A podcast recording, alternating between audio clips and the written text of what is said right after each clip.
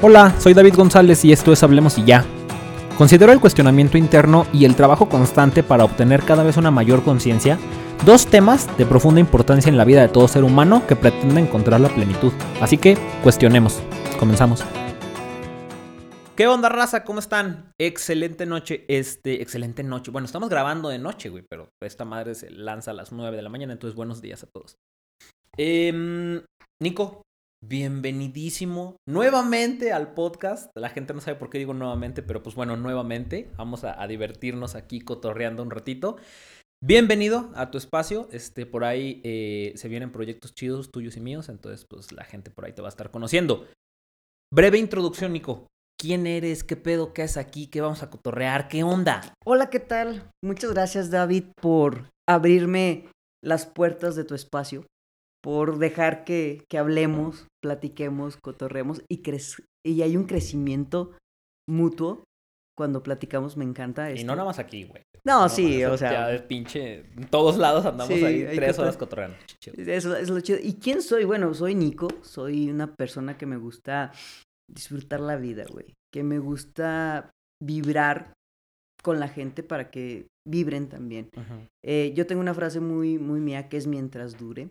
Y esa frase es, voy a disfrutar todo mientras dure. Sea un segundo, un minuto, una hora, un día, un año, un siglo o una vida.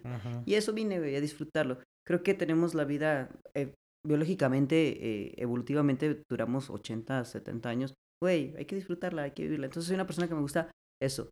Soy Nico, me gusta vivir, me gusta disfrutar, este, con el afán de nunca ofender o lastimar a alguien, sino solamente disfrutar la vida. Procurar mi libertad sin pisar la libertad del de enfrente. En ¿no? efecto, A eso es huevo, lo que pretendo. Así es.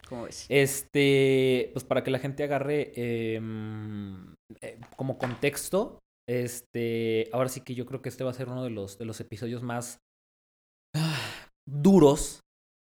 Este, más. Ya habíamos grabado un episodio, ya habíamos este, tenido un- un- una, una grabación. Duró tres horas, Nico. Duró Ah, tres horas, la edité completa, duró tres horas.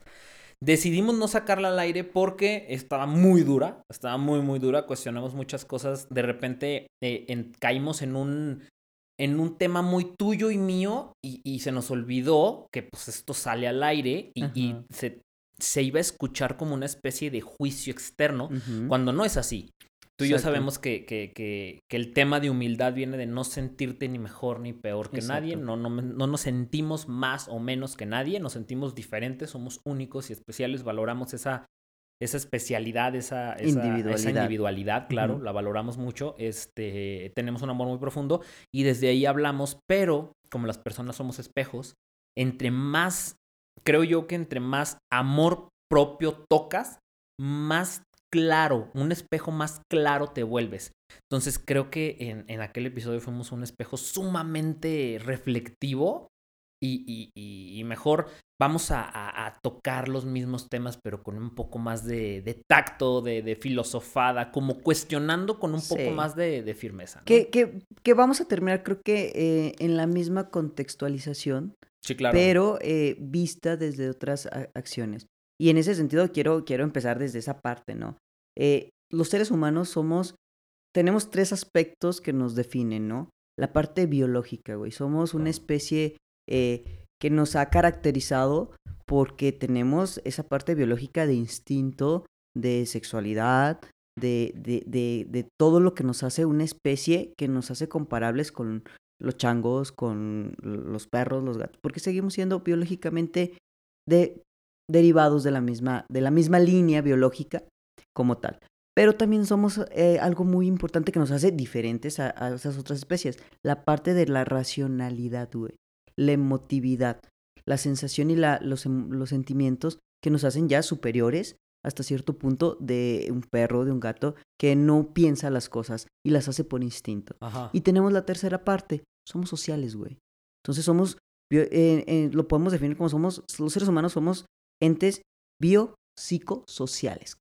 Entonces eso, quieras o no, hace que tengamos diferentes vistas de diferentes puntos. Y sin duda, eh, eh, los temas que hablamos aquella vez se van a volver a tomar aquí. Y tú ya abriste un podcast eh, anteriormente con, con este tema. Y lo, me encantó cómo lo terminaste. De ahí vamos a empezar, de hecho. Sí, Vamos a empezar este episodio desde donde terminé, o con la frase que terminé, eh, el de infidelidad. Exacto. ¿no? La monogamia, que es el primer tema que vamos a platicar y que vamos a cuestionar. La monogamia es un constructo social, no es un eh, natural, dije. No es natural, no me acuerdo exactamente Algo cómo lo así. dije. No es La un- monogamia no es No es un natural. producto natural, no es algo natural, no es algo, no es, no es como que nacimos así, no es como decir el humano es eh, bípedo. No, no, o sea, no, no, no vamos por ahí, no, no, no, no, no, la monogamia, no nacimos monógamos. La monogamia es un constructo, es como decir el, el humano es católico, nacimos católicos, no, no, no, no, no, no, no, nacimos humanos y luego decidimos volvernos católicos, ¿no? Es exactamente lo mismo, nacimos humanos y luego nos dijeron, nos contaron y nos platicaron que lo único que existía es la monogamia. Entonces, creo que es interesante cuestionar este tema porque no necesariamente para que la gente o para que todo el mundo allá afuera se vuelva polígamo, se vuelva este tema de poliamor, no va por ahí.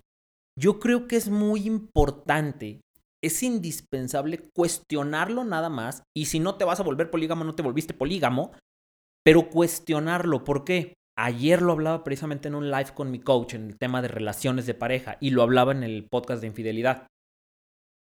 Tenemos relaciones de pareja súper tóxicas, súper... No mames, o sea, horribles. Uy, Caemos en codependencias, caemos en vacíos, caemos en necesidades, en todo menos en amor. Conozco matrimonios que tienen 20 años casados, 30 años casados y te juro que no se aman. De hecho, no han conocido lo que es amor. Saben lo que es codependencia, necesidad, saben lo que es necesitar al de enfrente, codepender del de enfrente, pero amar no creo y no lo veo y no lo vibro. Entonces, creo que si partimos desde la premisa de que la monogamia no es natural, la escogemos de manera consciente y trae consecuencias, podemos llegar a una relación de pareja monógama, si la quieres ver así, muy chingona. Y monógama entre comillas, porque ahorita lo vamos a cuestionar todo y es este que, tema. es que esa es la, la parte interesante que, que te, que te quiero, por eso, por eso fue la, la introducción que te di. Hay que cuestionarlo desde tres aspectos, güey. La monogamia este, biológica, la monogamia emocional, amor, y la monogamia este, social, güey. Ponte a pensar. Biológicamente, insisto, somos seres humanos, somos entes sexuados, güey. De hecho, este, las especies eh, que yo ubico, que son solo tres, eh, si más no me equivoco, es que ese, ah, bueno, ahorita solo me acuerdo de, de lo que es el cerdo y el ser humano tienen sexo Ajá. por placer. ¿El fin? ¿No es el Ah, delfín? eh, creo que sí, delfín, creo que sí. No, no, ahorita se, se me fue de- de- del, del chip. Entonces, solo por placer, güey.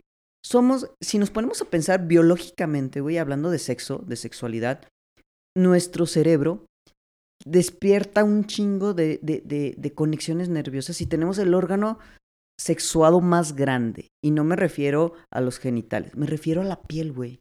La piel tiene una serie de terminaciones nerviosas que te hacen sentir dolor, que te hacen sentir frío, que te hacen sentir calor, que te hacen sentir placer.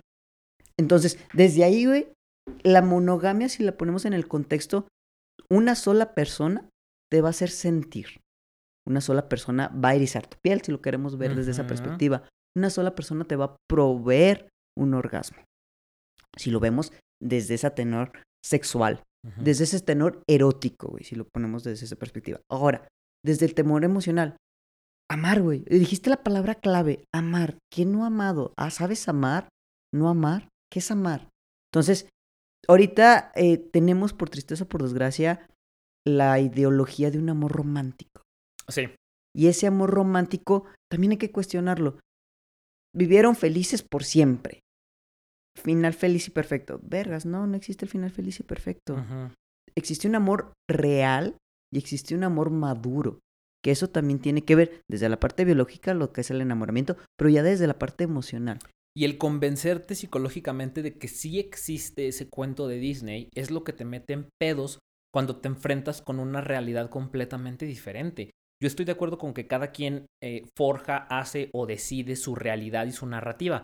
Pero, güey, dentro de un contexto digamos, aterrizado, dentro de un contexto, no Tangible. sé, tangible, carajo. Que o sea, sí no, es no real. es como que yo elijo mi realidad y yo elijo que vuelo. Te avientas de un edificio, te mueres, güey. O sea, no es así. No, no, no es. No me refiero a eso. Creo que hay balance. Entonces, Claro. sí elegimos nuestra realidad y le damos contexto a, la- a lo que nos pasa y a todo este tema. Pero en el tema del amor hay gente que es que yo lo decido y entonces se van a la i- al ideal romántico y a esa expectativa inalcanzable. Y es cuando se llega y cuando se dan en la madre, porque, güey, es lo que dices, no existe. Existe, eh, y luego, y luego de repente piensan que soy muy frío. No, hay un enamoramiento encabronado. Puedes sentir un enamoramiento, puedes enamorarte y vivir y producir químicos, endorfinas, puedes vivir feliz, puedes amar y entregarte y tener ese vínculo con esa otra persona increíble. Puede ser una experiencia increíble. No es que yo sea frío y entonces es como, no, no, güey, es increíble. Pero no existe el cuento de las princesas. No va, no va a ser así. No es, entonces, entre más maduro, más consciente, más despierto, más real, más, más, más normal, más humano lo veas, mejor te va a ir, güey. Claro. Estás, no, no te estás yendo Es a que una dejas de idealizar, güey. No te estás yendo a una expectativa de. Disney. No, jamás. Te estás, estás, estás trabajando y estás viviendo sobre una expectativa humana. Y es que, ese, real. es que es el punto. Y ahora quiero llegar al tercer punto. La monogamia social, güey. Nos han enseñado qué es lo que...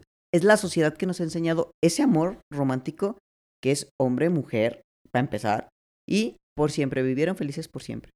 Entonces ya hay una sociedad, llámala eh, occidental o llámala como tú quieras, que te dijo, debe de ser así. Creciste con eso y socialmente estás adaptado que así debe de ser. Entonces, si te fijas, ver la monogamia desde tres aspectos diferentes implica que, cuestiónatelo, ¿qué es la monogamia en realidad? ¿En realidad somos monógamos? Eh, un, un antropólogo o un estudio decía, la monogamia es natural, que por eso me encantó tu pregunta, porque iba derivada. Y biológicamente te puedo decir que no. Hay un sexólogo que se llama eh, Matthews, Marcos, Lucas Matthews, él dice que la monogamia no es natural. ¿Por qué? Porque dice, en un entorno ecológico, eh, las aves, por ejemplo, o cualquier animal, eh, tiene eh, relaciones eh, con varias hembras, un macho, para procrear. Si no hay recursos económicos suficientes, el macho no va a tener la energía suficiente para procrear, que esa es la finalidad de ser polígamo Sí. tener varias descendencia porque al fin y al cabo los seres vivos tienen la funcional o se caracteriza la vida por nacer, crecer, reproducirse y morir. Entonces, esa es la idea. Si en tu entorno no lo hay, entonces por ende, la monogamia este, se va a volver una opción. Ok, pues nomás puedo procrear con una, una, una, una hembra. Solo me quedo con esa hembra. Incluso se ha visto en los pingüinos que decían que eran monógamos, que no lo son, que también llegan a Mm. tener esta característica de infidelidad por diferentes. Y eso salió hace poco en un estudio. No lo digo yo. Entonces, si en la naturaleza, en la naturaleza, la monogamia no se establece como un- una actividad única, Ajá. porque el ser humano sí la estableció como una. Ahí es donde dice otro, o un antropólogo, ahorita no recuerdo el nombre, que dice, es que la monogamia es una forma de control sexual erótico. güey". Mm, completamente. Y ¿Qué es lo que hablábamos ahorita? El tema de monogamia, ¿qué te incluye? ¿Temas sexuales o temas eh, sentimentales o emocionales? Es decir, yo soy monógamo. Eh, quiere decir que nada más estoy con una persona. ¿Estoy? ¿Qué implica? ¿Vivo con una persona o cojo con una persona o amo a una persona? O sea, si amo a dos y cojo con una, ¿sigo siendo monógamo? Sí, ah, ok. Si amo a tres y me beso con dos, ¿ya no soy monógamo? Pero no cojo con ninguna. es lo que te digo, o sea, ¿Qué? ¿desde qué sentido? ¿Qué es monogamia? ¿De dónde viene este tema? Y creo que es, inter- es otra vez lo que decía, es, es in- indispensable, ni siquiera interesante, es indispensable cuestionarlo si quieres llegar realmente a una, a una relación humana, a, un, a, poder vincular a un nivel único, a un nivel chingón, a un nivel que no conocemos, a un nivel completamente diferente. Eh, eh, Me pasaba hace, hace muy poco con una persona. Tiene casado mucho tiempo. Está en una relación monógama. Ahorita tienen un- todo un tema. eh, se están queriendo divorciar y tienen un pedo y demás. Y yo lo que, lo que le decía es, güey, el día que te salgas de ahí, porque está creciendo mucho esta persona, está platicando conmigo, está te- yendo a terapia, está cuestionando, leyendo y creciendo. eh, el, el chavo, el hombre es mi amigo. estamos hablando, está creciendo a un nivel superior, le digo, güey, si, si por azar es el destino, no es que te lo desee, pero te llegas a separar, o sea, no superas este problema y te separas de tu pareja, no tienes idea lo que te espera afuera, güey. Porque no eres la misma persona que, que, que o sea, hoy no eres la misma persona que, que, que se casó con tu mujer. Es que no. Creciste y te fuiste a otro lado. Hoy vas a vincular de manera diferente. La relación que hoy tienes, que es muy tóxica, güey, la relación, las relaciones, que los vínculos que vas a tener saliéndote de ahí van a ser completamente diferentes. Serías un completo estúpido si con este crecimiento y esta luz que hoy tienes te vas y te, metes en el puto mismo agujero. Pero sabes qué, es que aquí también es eso, esa parte, y lo voy a mencionar desde la parte biológica y todo el mundo va a referir porque, bueno, soy biólogo de, profesión, eso, tengo una maestría en biología, pero en ese sentido a lo que quiero llegar es precisamente eso, los seres humanos como especie evolucionamos. Y no solo hay una evolución eh, física, sino también una evolución emocional, racional. El cerebro va desarrollando diferentes conexiones que te van provocando estos cambios. Y también lo dice desde la parte espiritual. Evolucionamos espiritualmente. Lo que fuiste hace cinco minutos ya no eres ahorita. Lo que fuimos antes de entrar a este podcast ya no lo somos. Claro. Ahorita estamos evolucionando con la información que estamos procesando, con lo que estamos vibrando, con lo que estamos diciendo. Entonces, en este sentido, esta parte de, evolución viene entonces a cuestionarnos. Y yo te lo dije en el podcast pasado, platicamos. Creo que la monogamia o la parte de familia, voy a meterme en la familia porque creo que de ahí parte lo que es la monogamia. Es que una familia es papá, mamá y sus hijos y no hay terceros ni cuartos, no, papá, mamá. Pero es lo que te decía una ¿Dónde? vez. ¿Cuándo? ¿Quién? ¿Cuándo? Hace miles de millones de años la sociedad era una sociedad eh, nómada, andábamos del tingo al tango, mm, encueraditos, cazando y la chingada. Perdón que te interrumpa. A esto es, a esto se le llama familia natural, ¿no? Ah, sí, no, si hablamos, si hablamos de lo que defienden la naturaleza, o bueno, lo que defienden los pronaturales es eh, papá, mamá. Esa es la familia natural. natural, que ellos, que ellos, que, o lo que dice la Biblia, hombre, mujer. Pero déjame, nos remontamos hasta antes Nada más quería, quería aclarar ese tema. Pero yo estoy hablando de familia natural en cuestiones naturales y naturales. Naturales, no sociales. Sociales. No, socialmente reconocidas como naturales. Ah, naturales, ¿no? Exacto. Sí, de cómo, que, o sea, bien o mal, creamos una sociedad. Bien o mal, eh, somos eso. Y lo que era hace 100 años no es ahora. Y lo que era hace mil no es ahora. Porque las sociedades van evolucionando. Así como evolucionamos como, como especies, como, como seres humanos, de que a lo mejor ya no tenemos algunas estructuras y fuimos evolucionando y cambiando. Por ejemplo, eh, ya no tenemos, ya no podemos mover las orejas. ¿Por qué? Porque ya no la ocupamos. Eso es una evolución natural biológica.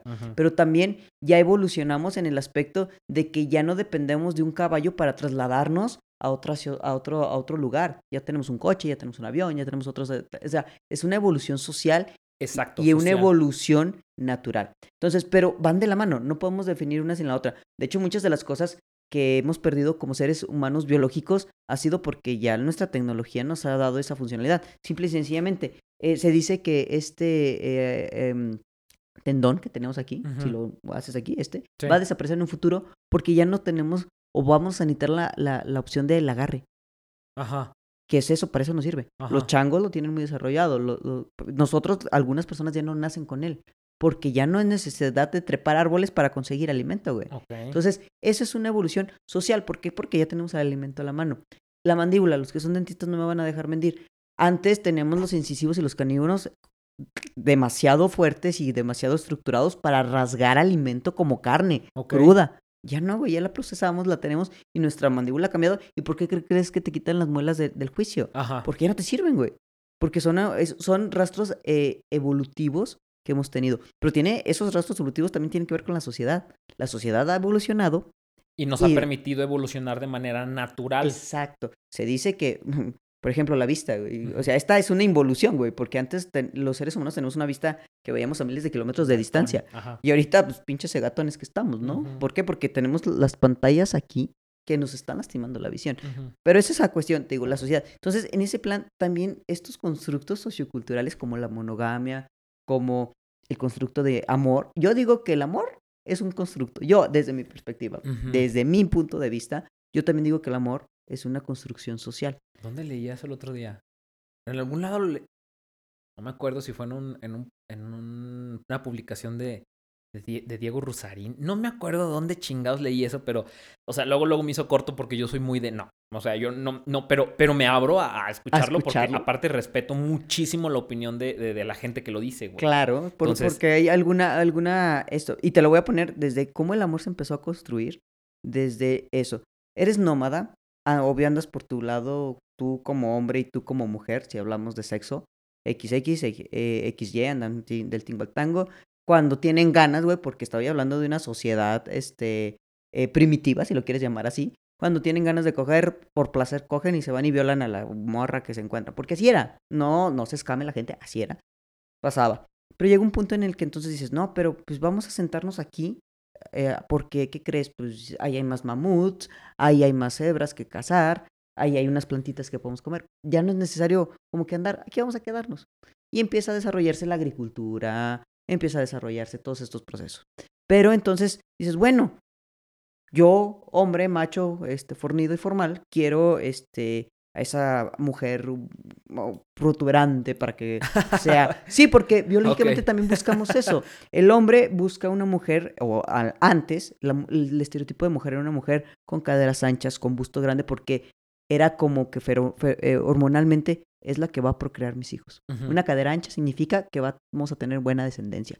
Y la mujer busca lo contrario, un hombre fuerte, masculino, que se vea porque es, la que es el que me va a proteger. Entonces, biológicamente eso sí existe, güey.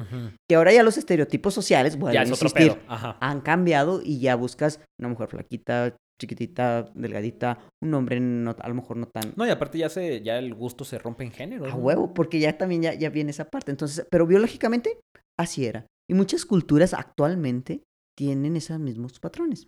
No han, no han, no han evolucionado porque no ha habido una introducción a entrometerse a esa sociedad, güey. Entonces, me remonto, digo, salen muchos temas. Entonces, empiezas a crear esto. Y la primera familia que se forma es la familia, los oikos. Oikos es familia. Entonces, eh, es de que el hombre, entonces busca a la mujer que te digo caderona, bubona, y que él está bien machón y que ya destruyó a 20 mamuts y la fregada, y ya se asentaron. Empiezan a tener hijos. Pero entonces llega una parte de, bueno, socialmente, pues esta es mi mujer. Esto es mío, es de mi propiedad. Pues vamos a formar la familia. Ahora te llamas de Pedrito, de Juanito, el perro es de Juanito. Porque ¿cómo, cómo antes hacías propiedad algo? No podías. Si ya te estás asentando en una sociedad, dime antes cómo le decías a la sociedad. Ah, es que esto es tuyo, güey. No, había pleitos entre, no, es que este pedacito. Y los que vieron vikingos no me van a dejar mentir en las últimas dos temporadas. Vieron que se estaban peleando porque es que la ballena cayó. El spoiler para los que no lo visto. Es que Yo no lo he visto, no me spoilees, güey. Es que, la, no más te digo, la ballena cayó en mi espacio de terreno. Entonces es mía y chinguense todos aunque se mueran de hambre. Ok. Así pasaba anteriormente, güey esto es mío. Bueno, ¿y cómo sabes que es tuyo? Vamos a darle un nombre. Vamos a crear la familia. Vamos a, decir, esto es de Perenganito, de Sutanito y de, de Manganito. Y de ahí surgen los apellidos, güey. Ah, es que es de Pérez, es que es de Jorge, es que es de bla, bla, bla. Entonces, si te fijas, ya hay un constructo. Ok, la familia entonces se forma así. Y luego, si nos remontamos un poquito más para acá, en la época de los romanos, güey, de los griegos, también tenían familias, pero ahí no era tan consensuado. Eh, sí, o sea, era de, pues si te vas a coger con fulanito, con su tenito, no hay pedo, hazlo. Y existía el amor homosexual, el amor entre parejas del mismo sexo, eh, bla, bla, bla, bla, bla. O sea, ahí no había una normalidad. Y luego viene, ya viene Cristo o todas estas, sin ofender religiones, y dicen es que eso es malo. Las orgías son malas, beber alcohol es malo. Y tachan a los romanos de que su sociedad es mala ya viene otro constructo, viene otro, si entramos al tema del renacentismo, ya viene también otro, otro estatus de la mujer solo debe, eh, es de una propiedad y vamos a, tratarla como propiedad.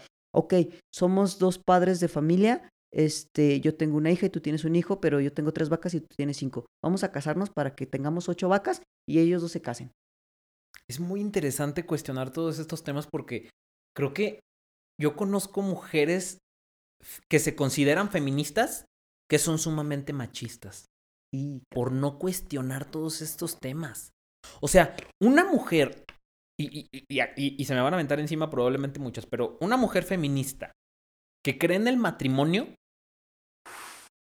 O sea, güey, ahí, ahí yo diría, güey, te falta mucho por cuestionar. Por muy verga que seas en el tema del feminismo, hay muchas cosas que te faltan por cuestionar. Ahora también conozco muchas que entienden este pedo y dicen, sí, por supuesto que no. Pero sí conozco de primera mano personas, sí conozco eh, eh, mujeres feministas que creen fielmente en el matrimonio. Dices, güey, a ver, regrésate, cuestiona de dónde viene todo este tema del matrimonio para que te des cuenta que de hecho contradice todo, lo, que tiene que ver con el feminismo. Y hablando precisamente en esta parte del renacentismo viene otra parte y es ahí donde digo que se crea el amor, que es el romanticismo, hablando culturalmente, artísticamente, con estas expresiones de amor. Si, si nos vamos al punto en donde precisamente está en la Edad Media el catolicismo y demás, donde vamos a, a, vender a las hijas, pero una, una forma de llamarlo, vamos a venderlas y demás y la fregada, este, para tener mayores propiedades, pero después viene el aumento. De hecho, no recuerdo dónde lo leí que decían, es que te vas a casar, eh, la mujer le decían, te vas a casar y después vas a amar a tu marido, no te preocupes. Después vas a amar, nunca la amabas, güey. ¿O ¿Por qué? Porque, acuerda, los que ven series, estas de, de Crow y todas estas, ven esas, esas, son reales, con el toque romántico que les ponen, pero en realidad era así la mujer era vista como un objeto de venta. Dejar de romantizar el matrimonio y entender que el matrimonio no es amor, el matrimonio es un contrato, es un papel, es un acuerdo. Y, y tiene está completamente contrapuesto con todo, la, con todo lo que predica el feminismo como tal, porque precisamente era para eso. Era, era un. No, no, güey. Quiero, quiero tener voz y voto, güey. Y control sobre esa cosa que va a tener hijos míos. Yo, ¿cómo sé que. si, no, si no nos casamos, si no hay un papel que diga que eres mía, que eres una propiedad mía, yo, como chingado, sé que los hijos que salgan de ahí son míos, güey. Eh, y déjame te cuento algo, y ya te lo he platicado. La pistola de Melchor Ocampo. Mm. La pistola de Melchor Ocampo eh, la conocí por mi mamá este, un día estábamos viendo su, su acta de matrimonio y me enseña la pistola de Melchor Campo. Y yo cuando la vi dije, ¿qué es eso? Lo empecé a leer y dije, a la mm, chingada. Ah, cabrón. espérate. Es una, es una, este, un documento que todavía tenía validez hasta el 2006 o 2007, güey. No mames. Estamos hablando que de hace 13 años. No mames, estamos en la prehistoria bien cabrón. Que era, eh, decía, búsquenlo, eh, ahorita no recuerdo así las palabras textuales, pero era una donde decía este Melchor Ocampo, creo que era secretario de no sé qué demonios, no me acuerdo bien la historia, pero ese, ese documento te dice, tú como hombre, cuáles son tus obligaciones en el matrimonio y tú como mujer, cómo son. Si tú la mujer lo lees ahorita vas a decir, ah, no mames, porque el hombre decía, es el proveedor, es el que va a cuidar, es el que te va a dar. Y tu mujer debes responder a esa protección, debes de cuidar lo que él te está dando. O sea, era eso mujer sumisa que conocemos de los abuelos, de los tatarabuelos. Y que dices, ay, güey, porque estaba en un contrato legal, güey. Que si lo rompías, cárcel, güey. O sea, tú eres el malo. Si tú hacías, si tú llegabas y decías, es que en mi contrato matrimonial mi marido no me está dando el alimento. Ah, no, pues eso es eso. Pero dices, güey, no mames. Y es algo que en México se promulgó por más de 50, no, que te estoy hablando, con más de 100 años, yo creo, güey. Porque ahorita no me acuerdo las fechas exactas. Fue muy pésimo para eh, referir eh, las fechas. Pero chéquense, busquen Epístola de Melchor Ocampo y lean el contrato que la gente tenía que hacer y firmar ante juez legal. Ahí está, sí, acepto. Y hoy es sigue siendo, y es algo de lo que platicaba en el podcast también de infidelidad, ya, ya conozco más gente abierta, pero sigue, sigue habiendo mucha gente que le duele cuestionar estos temas, güey, que le duele cuestionar el tema del matrimonio. A mí me, no es que, no es que me choque, no es que, no, no, no es que, digo, al final me vale madre, pero, güey, mi generación, que de hecho somos por ahí de la generación, ¿tú eres 88? Yo soy 89. Mi generación güey, ¿qué te digo? Creo que prácticamente todas las personas de mi generación que conozco están casadas. O sea, faltan dos o tres amigos míos, pero básicamente todos están casados como tal. Casados con, con tres o cuatro hijos. Güey. Sí, ah, no, pero lo, de los hijos, de hecho, chingón. Eh, con conciencia. es que depende y lo también. y lo cuestionamos, con conciencia. Pero, pero en el tema del matrimonio es, es que, en serio, ¿por qué te casaste? Porque amo a mi mujer. No, no tiene nada que ver. ¿Por qué te casaste? Mira, yo te lo voy a... E, el matrimonio, en este sentido, como contrato legal, tiene sus ventajas. Y te lo pongo desde la comunidad LGBT. Creo que la... la... Que era lo que platicábamos también en aquel... En, aquel, en, en, en, en aquella ocasión. aquella ocasión. Sí, ¿Por qué eh, en la comunidad LGBT es importante el matrimonio igualitario, lo que es el contexto normal? Porque legalmente se ocupa el respaldo. Me ha pasado... Este es un dato muy interesante que yo no tenía y yo no sabía. Sí. Entonces digo, yo conozco parejas del mismo sexo que tienen años viviendo juntas, que son felices, que están desarrollando su vida perfecto, pero da la casualidad que cuando una de ellas tiene un accidente, este, y la tienen que intervenir quirúrgicamente, llega al hospital y le dicen, oye, este, pues sí, le tenemos que intervenir, este, ¿tú qué eres? No, pues soy su pareja. Ah, ok, ¿un documento que lo pruebe? "Eh, no, solo vivimos juntas.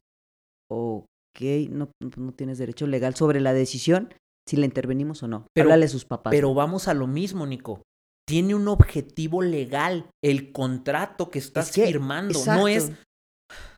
Te el amor. amo, Ah, no. Vamos a. No. Es, güey, si algo te pasa, yo no puedo meterme en este tema de que, de decidir, de tomar decisiones. Claro. Necesitan, hay que firmar un contrato entonces. Yo te diría exactamente lo mismo en el tema de, ¿sabes qué? Se me antoja irme a vivir a, no sé, cabrón, a, a- a Nueva Zelanda. Deja, voy, me encuentro una neozelandesa, hacemos un contrato. Oye, ¿cómo ves? Yo te voy a proporcionar una lana, te voy a mantener, me va muy bien acá y yo quiero vivir acá porque mi país está del nabo. Nos casamos, me dan la nacionalidad y tú y yo no tenemos que coger. Yo te voy a pasar una lana, este, tú, tú firmas el contrato y tiene un objetivo. El matrimonio tiene un objetivo claro. Por eso nuevamente mi tema este de, oye, ¿por qué te casaste? Ay, porque amo a mi esposo. No, güey, no tiene que ver. ¿Por qué te casaste? ¿Por qué firmaste un contrato? Yo, yo vivo con una persona que amo. Viví con otra persona que amo, porque las amo. ¿Por qué vives con tal persona? Porque la amo. ¿Por qué compartes tu vida con tal persona? Porque la amo. O la otra, ¿por qué no compartes? Porque también la amo. Pero, pero no, tiene, no tiene sentido el tema de por qué te casaste. Creo yo, creo yo, que la respuesta no puede ser porque amo. Es que el amor no tiene nada que ver. Tiene que haber un objetivo claro, que era lo que platicábamos, ¿sabes? Con este tema LGBT. No puedo yo eh, eh, meterme, interceder, tener una, Por la una- persona una que juri- amo. una jurisdicción por la persona con la que vivo, con la que comparto mi tiempo, con la que tengo ciertas, ciertos temas. No puedo. ¿Por qué? Porque la pendeja sociedad no me deja. Bueno, entonces vayan y chingan a su madre y firmamos un contrato, pero para eso sirve. Oye, ¿por qué te casaste con tu pareja? Ah, porque ella está enferma de tal cosa y una vez no me dejaron. Ah, perfecto, ya me cuadró. Pero no es, ¿por qué te casaste? Porque la amo. No, No, y, y ahí también te, voy- te voy a decir, o sea, y no, también sin ofender a mucha comunidad LGBT, muchos se van al extremo. Es que porque la amo, quiero tener este contrato. Güey, no, o sea, que a la sociedad te valga, porque al final y al cabo es un reconocimiento social. Simple, Ah, no. sí, sí. Simple, el, matrimonio es un reconocimiento social. Sí. Es que es mi esposa, es que es mi esposo, es que es mi marido, es que es mi mujer. Pero fíjate lo que está diciendo. Mi, Mi. mi, mi. es propiedad. no, y era lo que te decía desde el principio. Necesitamos algo que diga, esto es mío.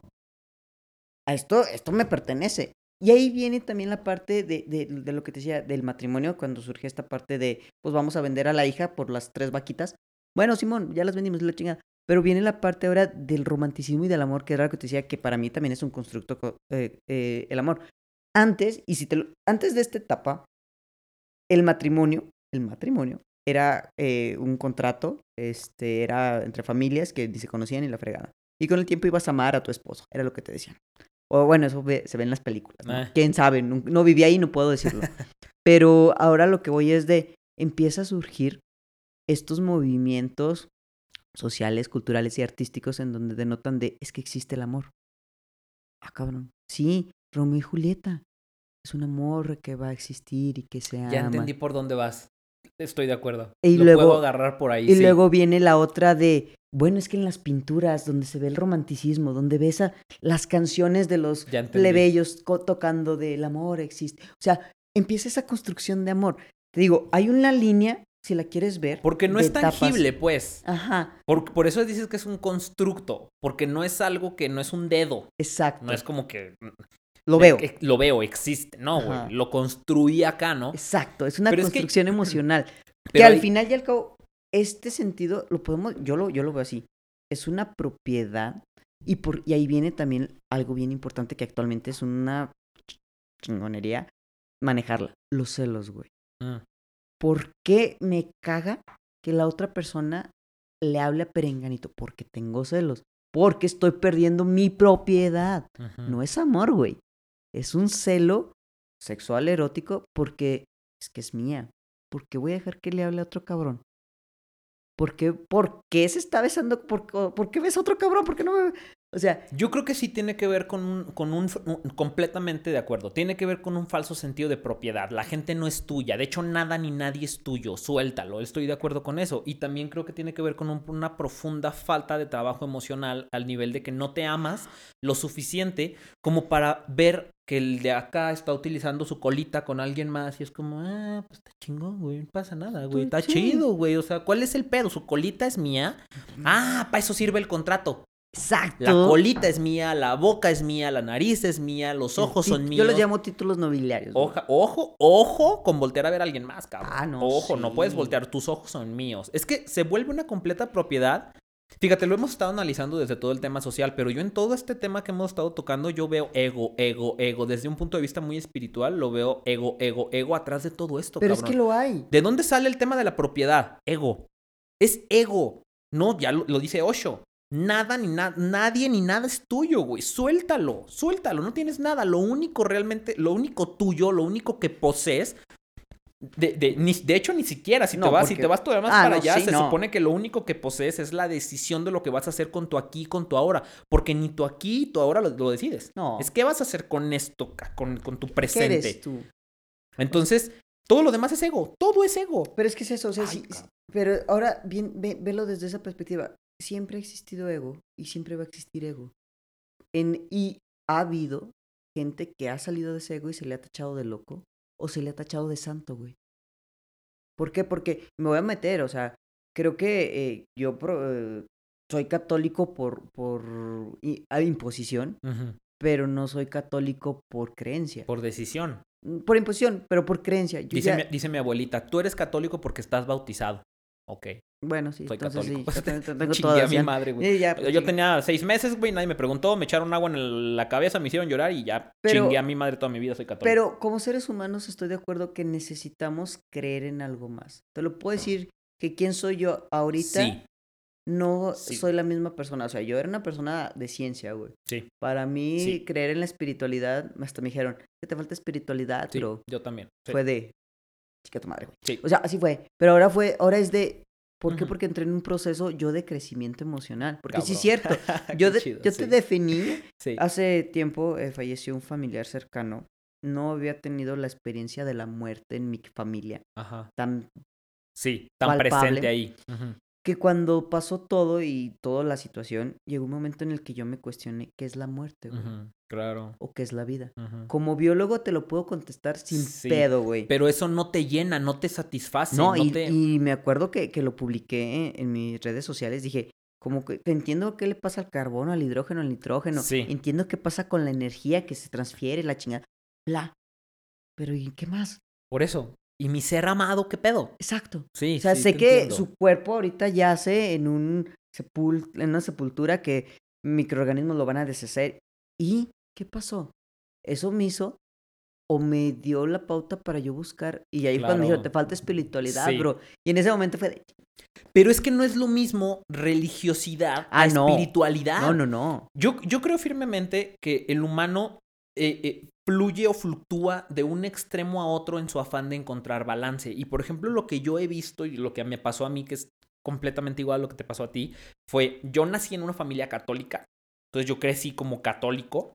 Este, y como católico misero, o sea, realmente porque te consideras católico porque vas a misa, no porque sigues ningún tipo de, creencia allá adentro. Entonces, bueno, crecí como católico. Un día decidí salirme de ahí y, me di- y dije, ya lo dije en voz alta, no soy católico. De hecho, no soy religioso. Y entonces empieza como ese choque con las religiones. Y me acuerdo que mucho tiempo me identifiqué como escéptico incluso. Soy escéptico completamente. Yo, yo creo en lo que veo. Yo creo en lo que veo y en lo que puedo tocar. Y luego, te- o sea, es de un extremo, te vas al otro. Yo creo completamente en lo que puedo tocar. Y luego fluctúas entre eso para encontrar un balance. El, el, el- yo donde encontré mucha plenitud no fue ni en ser religioso, ni en ser católico, ni, entender, ni en decirme o etiquetarme como religioso, ni tampoco etiquetarme como escéptico y no creer en nada más que en todo lo que veo y en lo que toco. Encontré mucha plenitud en la espiritualidad, en el balance entre sí, lo que puedo tocar y no mames, deja de idealizar y romantizar pendejadas, si lo entiendo, pero también hablo mucho de ego. ¿Y qué es el ego, güey? O sea, Ah, sí. ya hablas de ego, güey, ahí ya te estás metiendo en temas de espiritualidad. Sí. Hablas de conciencia, hablas de luz, hablas de, de- de humanidad, hablas... Es que este tema de emociones tiene mucho que ver con mucha espiritualidad, a mi, a mi parecer. Es que es, volvamos a la parte de eso, ¿no? O sea, nos han enseñado a crecer o... Dime, o sea, tantas eh, filosofías, no religiones, filosofías de vida que existen, el budismo, este, entre otras muchas más que, que ahorita, este, no, no, cada quien sabrá si las busca. Dime, no, es que, o sea, tú le dices a alguien, por ejemplo, el budismo, ah, es una religión. No, güey, No. es una filosofía de vida. Ah, cabrón, ¿qué es una filosofía de vida? Es cómo te vives, cómo te percibes. Eh, entonces a lo que voy es precisamente esta espiritualidad, es lo que te digo, a mí me hacía falta y te puedo decir, pues he estado trabajando en ella. Y ahora que la trabajas, porque te digo, yo biológicamente te puedo hablar de lo que tú quieras, de los temas como tú los quieras, pero dices, bueno, y esos 21 gramos, como es la película esta de 21 gramos, no sé si la has visto. No la he visto. Habla La ubico. eh, sé cuál es, pero no la he visto. Entonces, 21 gramos, güey, ¿qué es lo que pesa el alma? Dicen por ahí. Ah, sí. Pero no me acuerdo si la vi o no, güey. Pero sí ya me, me sonó entonces- eso de que 21 gramos es el peso que pierdes cuando mueres, ¿no? Al momento que... Exacto. Creo que sí la vi, no me acuerdo. Entonces, pero te digo, yo buscando un afán dije, bueno, es que, y bien o mal, la- las religiones te van a decir es que es bueno o es malo. Y aquí es otro tema bien importante, qué es bueno y qué es malo. ¿Según quién? ¿Según por qué? Yo lo veo desde la parte de Einstein, es que todo es relativo. Yo no creo en bueno y malo. Yo no creo que exista un bueno o malo. Yo creo que existe conciencia detrás del acto. Mira, te la pongo bien fácil. Matar, ¿es bueno o es malo? Si alguien aquí, la gente que nos está escuchando, que nos está viendo, matar, ¿es bueno o es malo? Díganme, ¿matar es bueno o es malo? Te No, lo voy a decir, según la religión católica es malo, porque no matarás. Mm. Es una de las... Pero te las voy a poner así. Ustedes matan a cada momento. Cuando No. mataron una mosca, cuando mataron un zancudo, es un ser vivo, güey. Sí, pero es que entre paréntesis chiquito dice humanos. No, no, no. Ah, no Ah. dice, entonces no entiendo. Ahora, la otra. Si matar es malo, o si, si, si matar está prohibido y es malo, si alguien está matando, te está matando a ti, o te está agrediendo a ti, o está matando, tú estás viendo cómo agreden, violan, matan a tu mamá, a tu papá, a un familiar. lo. Tú no puedes hacer nada. Tú te tienes que, es más, tienes que mandarle amor y paz a la persona que lo está. Por supuesto que no, güey, lo vas a matar, te está agrediendo. Matar no es bueno o es malo. Por eso creo que los mandamientos, eh, con todo el respeto del mundo, no es por Ah. juzgar, creo que los mandamientos y las leyes son para personas dormidas. Porque en el momento en que despiertas, entiendes que no necesitas una ley, no necesitas, mira, por eso me lo tatué. Ay, no se ve. Por eso me lo tatué. Es mi única brújula. Mi conciencia es mi única brújula. Mi conciencia me dice que sí y que no. No lo bueno y lo malo. No lo que la sociedad me dicta. No lo que la ley me dicta. No lo que una religión u otra me dicta. Lo único que me guía es mi conciencia. Cómo se siente aquí adentro.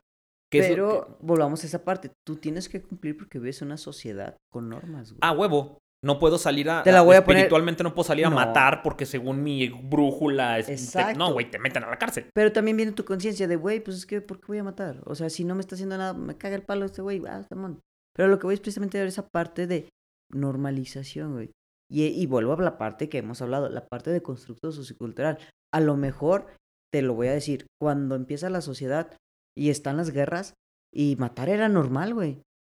En nombre de Dios, o en nombre de mi país, o en nombre de mi familia. Era normal matar, güey. Ahora tal vez ya no, porque ya entramos en uno de, en vez de guerras, vamos a hacer la paz. Creo que estamos tan dormidos todavía que necesitamos leyes, necesitamos mandamientos, Claro. necesitamos reglas, necesitamos que alguien nos trate como niños chiquitos y nos castigue, nos prohíban cosas, nos digan, no puedes hacer esto. A ver, mijo, a ver, mijo, chiquito, papi, no puedes hacer ciertas cosas. No puedes ir a matar porque estás enojado, mi rey. Eso no se puede, mi Pero, rey. y aquí te también, castigo. mira, y aquí también bien importante la biología. Me van a decir que, pues, mi, mi tema es ese. La, la conciencia de bueno o malo siempre va a existir. Siempre. En los seres eh, eh, como tal. Ya sea que un día te digan que es bueno o malo, si hablamos, de, por ejemplo, de la monogamia o, poli- o poliamor, es bueno o es malo. eh. Pero una persona a nivel neuronal tiene la conciencia de decir si es bueno o malo. Por ejemplo, los asesinos seriales tienen un cambio eh, neuronal diferente que ellos no perciben la conciencia como es que estoy haciendo algo bueno o es que estoy haciendo algo malo. Su cerebro, y hay estudios, no, sí. pero en ese sentido es a lo que quiero llegar. Pero ahora, el contexto social donde vives te va a desarrollar o para que seas un asesino serial o para que seas un neurólogo súper chingón. Y hay un libro, no recuerdo el nombre, pero algo de, de, de, ¿cómo se llama este güey? Algo de, habla de esto. Y, y, el intro es eso, ¿no? Eh, tú ves el, el, el, intro de, la, de este, dice, tenemos a un neurocirujano, fulanito de tal, reconocidísimo, el mejor neurocirujano. Y tenemos a un asesino serial, Ted Bundy, si quiere. Ambos se les hizo un estudio neuronal. Ambos presentan la misma este, característica en sus cerebros. Los dos son psicópatas.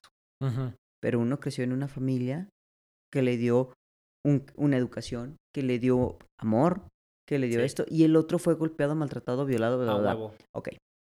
¿Por qué el neurocirujano es bueno? Porque él a la hora de tomar la decisión de estar cortando, él no dice, si lo corto y lo mato, vergas. No, mejor no. Bueno, no, mejor sí. Bueno, no. No, es corto. Y si se murió, ni modo. Y no le entra la conciencia de, disculpe, señor, lo maté. No, es, yo hice lo que hice para salvarlo. Que en el proceso se haya muerto, yo ya no tuve opción. Pero este era el procedimiento correcto. Contrario a un asesino serial. Ah, no, es, la, misma, la misma. El mismo principio. Sí, el mismo principio. Con un enfoque diferente. Exacto, es el mismo principio porque, ah, es que no existe la conciencia de lo voy a matar, no lo voy a matar. Lo hago. Acá en los asesinos seriales es lo mismo. La muerte lo voy a hacer. Lo disfruto, es placentero. Él disfruta cortar y demás. Entonces, mismo cerebro, mismo tendencia psicópata constructos sociales diferentes. Entonces sí, sin duda, naces con una esencia, pero también tu esencia se puede ir construyendo y evolucionando en el lugar donde estés, en el lugar donde vives, en el lugar donde te desarrolles, los amigos que tengas, las películas que veas, la música que escuches. Todo esto nos hace crecer como seres humanos. No, es lo que te decía, un individuo, y, era, y ese es también otro, otro tema que a mí me gusta mucho platicar, no nos enseñan a ser individuos, nos enseñan ah, a ser codependientes. Claro, no. El tema del individualismo está perdido. O sea, ese tema está perdido. No, no, no hay. Ya no existe. Ayer lo hablaba otra vez en el live con mi coach. No existe ya una individualidad real. O sea, ya nacemos y nos crían enseñándonos que nos educan desde la, lo básico de lo básico, que no somos seres humanos individuales somos codependientes, dependemos de cosas, ya no nada más de personas, güey, de cosas. No, clañón. Dependemos, sí, el teléfono te define, el carro te define, la casa te define. ¿Y sabes qué? Bueno, en este sentido de la individualidad también es bien importante, eh, bueno, eh, en cuestiones sociales y humanísticas, eh, es cierto, no tenemos que ser individuos, pero no somos aislados. Existe la otredad, que es el otro, el, mi reflejo, lo que tú quieras llamarlo. Está mi, mi subjetividad, mi sujeto, pero también está la otra edad. Entonces, en este sentido, es bien importante entender esa parte de que sí soy individuo, tengo mi propia subjetividad, tengo mi racionalidad y mi conciencia y mi personalidad, pero también mi personalidad es un constructo del otro. Sí. Y es que, es que vamos a lo mismo. Nos podemos meter en temas. Mira, yo entiendo que sí, naces solo y te mueres solo. Y lo platicaba el otro día con una persona que de hecho amo mucho. Naces solo y te mueres solo si nos vamos por el tema de, de, güey, disfruta tu soledad, ama tu soledad, tu individualismo, tu persona, amate a ti mismo, yo lo entiendo, pero también es irte a un extremo el hecho de decir, nazco solo, me voy a morir solo, no necesito nada ni a nadie, entonces, ¿para qué amo? ¿Para qué vinculo? ¿Para qué comparto? Güey, ¿de veras? Vete a la montaña. Vete a la montaña, vete al, al, pinche desierto de no sé dónde chingados, vive allá completamente aislado, solo, entonces, hay otra vez, balance. Es que no puedes. Nacemos solos y nos vamos a morir solos, sí. Hay que amarnos como individuos completos, sí, completamente. Hay que estar. Pero, güey, balance. También somos seres sociales. También somos seres sociales y también pertenecemos y también necesitamos o tenemos esa necesidad de funcionar y de encajar en una sociedad. De hecho, una, de las necesidades, eh, una de las necesidades del ser humano es eh, esta necesidad de contribuir, de, conectar. De reconocimiento, güey. Bueno, sí, por una forma de, llamarlo. Sí, de contribuir, de sentir que estás haciendo algo por el de enfrente. De sentir, yo, encontré, Ajá, yo encontré mucha plenitud en esto del tema emocional al momento de ver que al güey de enfrente y modestia aparte, le estaba cambiando la vida lo que salía de este pincho hocico parlanchín. No mames, yo de repente era, güey, me cambiaste la vida, me salvaste. eh, eh, eh, gente Es que, que se. parte gente, emocional es gente hasta el tema de, de suicidio que era de, güey, neta, me salvaste. No mames, yo. O sea, y, Ajá. y- y era más allá, porque tiene que ver con ego también. Pero más allá de eso, de repente se siente esa plenitud, encuentras esa. Lo que te decía el otro día, e- es encontrar como todo en algo, en, en- en una sola acción, en tu don, en cómo explotas ese don, que aparte lo utilizas para un tema capitalista, que es un constructo social, y luego llenas esa espiritualidad, satisfaces esa necesidad de contribución, imagínate. Pero es que volvamos a la parte, o sea, eh, esa, esa parte de equilibrio, no, no llegar a los extremos, o sea, era lo que te decía, pues bueno, no soy completamente antisocial y me voy y me quedo ahí en, en de ermitaño y hago, pero tampoco voy a ser la persona más conocidísima, o sea, no, un balance que te permita eso. Y era lo que platicamos también, creo que hoy en la mañana, o sea, esa parte de contribución y de reconocimiento es parte del ser humano. Al ser humano, y te lo digo, como educador, como, como docente, cuando tú le reconoces a un alumno desde pequeño, qué buen trabajo hiciste. Felicidades, eres bueno. Yo tengo una pregunta que me encanta hacerle a la gente. ¿Para qué eres bueno? Cuando se lo pregunto a la gente, se tardan en sí, contestar. cabrón. Ah, Yo eh, estoy eh, igual que tú, pero no es para que eres bueno, es que, que te encanta. ¿Cuál es tu pasión? Mm. Y también. es como, Ente- Pero pregúntales, ¿cuál es tu defecto? A huevo. Ah, güey, no, Así. fíjate que tú... Ah, cabrón, espérate. Y es ahí donde siempre he dicho, es que nos enseñan los malos. Pero es lo que te digo, o sea, yo puedo decir, mi familia siempre me enseñó a que debo de cumplir reglas, a que debo de cumplir con ciertas formalidades, a que debo de hacer ciertas cosas, a que debo de pedir. O sea, yo antes era una persona muy cuadrada, yo te lo puedo decir, o sea, Yo también. era de... Qué curioso, ¿no? Nacimos en un, Mundo- en un sí, güey, o sea, en un constructo, digo, hay, hay gente que me conoce y cuando de veras me conoce, bien. Y luego conoce a mi familia, es, güey, ¿tú de dónde saliste? ¿Quién eres? Sí, porque tú qué pedo, güey, ¿de dónde? Porque también mi familia tiende a ser este muy cuadrada. Los amo y los adoro, ¿no? No, No, yo es también. juicio. No, son, claro. son muy cuadrados en muchas cosas, son muy... eh, o sea, no son... No, vaya, yo, yo me salgo del... Del, del, Del- del, status guacal, güey. quo, sí, yo completamente cuestiono y me salgo y que la monogamia la poligamia la chingada. Y mi familia es muy, muy cuadrada. Monógama, católica, recatada, sigue las Sí, reglas, las no, o leyes. sea- Entonces ellos son muy así.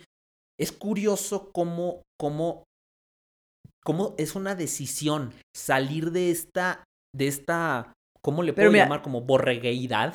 Pues si quieres y, poner de, y de cuestionar, güey. Nada más es cuestionar. Mira, yo te lo voy a poner así. Yo, yo soy de una pequeña comunidad, güey, que pues, está- viven dos mil personas. Salgo la primera vez porque decido estudiar. Mm. Salgo de, de mi rancho, decido estudiar y llego a Fresnillo, era para mí la ciudad más grande. güey. No me jodas, no, sí está cabrón. Sí, no, imagínate, güey. Yo nací en Metrópoli, güey. Yo soy Sí, de no, es Zacatecas. Sí. Ah, no, bueno, yo nací en León. ya soy de León, no, Guanajuato. güey, tú eres más extranjero, güey. Sí, güey, no, yo ya soy. Eres noble acá. inglés. Sí, no, uno que uno del populacho. Digo, no, en, mi- en en mi edad de niño, la- el rancho era como que, ah, el rancho y Fresnillo. Mm. Porque era lo que conocía. Estudio en Fresnillo la preparatoria, me vengo a Zacatecas y dices, ah, güey, Zacatecas, me pierdo a huevo en las pinches rutas que Sí, agarraba a una y me iba en la huevo, otra y- porque no sabía. Este, y me to tengo la oportunidad de irme a la Ciudad de México, güey. Mm. No, No, no, te la mamaste. Dije, ah, no mamen. Y me tocó ir al Wall Street Center, güey. a- a Sí, este- sí, al sí, cafecito que este que da vueltas. Sí. eh, ¡Uy, maravilloso! Sí, a huevo. Güey, maravilloso. Y la primera, o sea, güey, así me tienes en la vuelta completa de no mames, no alcanzo a ver el final, güey. Güey, está chingón. Yo estaba en la universidad, o sea, salgo de, de mi rancho y empiezo a ver gente, empiezo a ver. La Ciudad de México me encanta, yo soy fan de la Ciudad de México. A mí también. Nada más siempre lo he dicho. Creo que no. un- un- una temporada de mi vida vivía allá y fue. No, güey. Yo no, también para, vivía allá. Para vivir, no. No, no, sí, eh, a mí me, Me- encanta ir de vacaciones, dos, tres dillitas, Pasearte y demás está genial. Pero vivir, yo no. No. Me desespera el tráfico de Zacatecas, cabrón. Imagínate, vivo en la Ciudad de México. Yo creo No. que me meto un balazo. No, sí, yo también estoy igual en el sentido de que también viví un tiempo allá y se dio la oportunidad de que me pudiera quedar allá y fue de, ay, no, mejor me regreso. Me regresó a mi ranchito. No mames, era salir a las 4 de la mañana, güey. Para poder Para llegar llegar- a tiempo a tu sí, trabajo no. y, y regresar a tu casa a las 10, 11 de la noche. No mames. No, y déjate tú, o sea, bueno, yo en aquel entonces no tenía coche y era eh, agarrar metro, trolebús y la chingada, hacerte, no, hacer un pedo. Pero bueno, ahí, te- ahí viene la parte de, güey, ya vi otros lados. ya vi otra gente, ya conocí otro mundo, ya conocí. Cuestiónate las cosas. Mi ranchito no era mi ranchito. Fresnillo no era la gran ciudad. Zacatecas no es la gran ciudad. La Ciudad de México no es la gran ciudad. Ya entendí por dónde vas, claro. Eh, Diego Rusarín tiene una frase que me encanta que dice, no lleguemos con vergüenza al futuro. Y luego cuando le explica, me encantó el contexto con el que le explica porque de lo que habla es, em, básicamente lo que dice es, aguas con lo que predicas porque puede que llegues al futuro con vergüenza volteando a ver lo que hiciste atrás o predicaste, dijiste, lo, lo que sea, y, y te dé pena y te dé vergüenza. Entonces, ojo, sé lo suficientemente abierto para que no llegues con vergüenza al futuro. Y creo que tiene que ver con eso, Sí. entender. Mira, te- uno- mi, mi sensei, eh, Diego Dreyfus, por ejemplo, respeto demasiado la conciencia que tiene ese hombre, pero respeto todavía más su conciencia o gran parte de la- del, del motivo por el cual respeto mucho su conciencia es porque esa conciencia sé que está construida sobre una experiencia, güey, conoce todo el puto mundo. Ese güey, yo, yo le doy asesoría en tema emocional a gente de aquí de Zacatecas, de Guadalajara, de México, de Monterrey. No tengo una sola persona fuera del país. Ese güey le da asesoría a, a- a africanos, a, de- de europeos, a, Te asiáticos. a- puedo asegurar que los problemas que trata la mujer en México son similares, pero los que trata allá son otro pedo, porque es Ah, tengo otra un- sociedad, Tengo un cliente que es argentino. Tengo un cliente que es argentino. Y, güey, de hecho, el día que me, que me habló y platicamos por primera vez, me acuerdo que fue como, ah, cabrón. Güey, Para empezar, ni te estoy entendiendo tu... güey, qué pedo, qué, qué chidos pedos tienes. O sea, me caí que era como, qué chidos pedos tienes. Aquí ya me acostumbré, ya sé cuáles son los pedos. De hecho, aquí te sientes con una persona y es como, uno de tus pedos, es- el pedo por el que me hablaste es este, este, este o este, ¿cuál?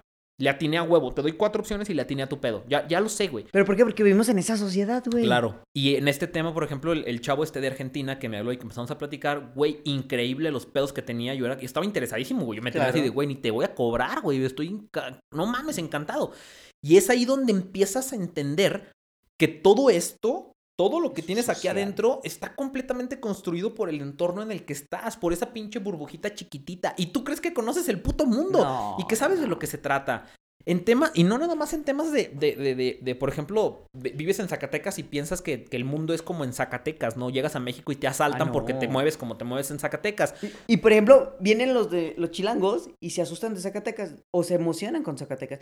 Es que no manches, es bien tranquilo. Yo tengo varios amigos que han venido y, ay, güey, una vez me acuerdo que vino una, una exnovia y me dice, no mames. Y yo, ¿qué? Escucha yo, güey, ¿qué pedo? ¿Qué? Estamos en la bufa. Nada, Exacto, güey, Ey. yo. nada, el silencio. Dice, es que no hay carros, no hay tráfico, no hay gente, no hay pásale marcha. O sea, nada de eso, güey. Y yo de, Y me, yo, pues sí, esta es mi sociedad. Ajá. O la otra es de que voy con el celular, güey, guárdalo. Estoy en Zacatecas, tranquila, no Ajá, pasa nada. aquí no pasa nada. Esa- Ajá. ajá. sí.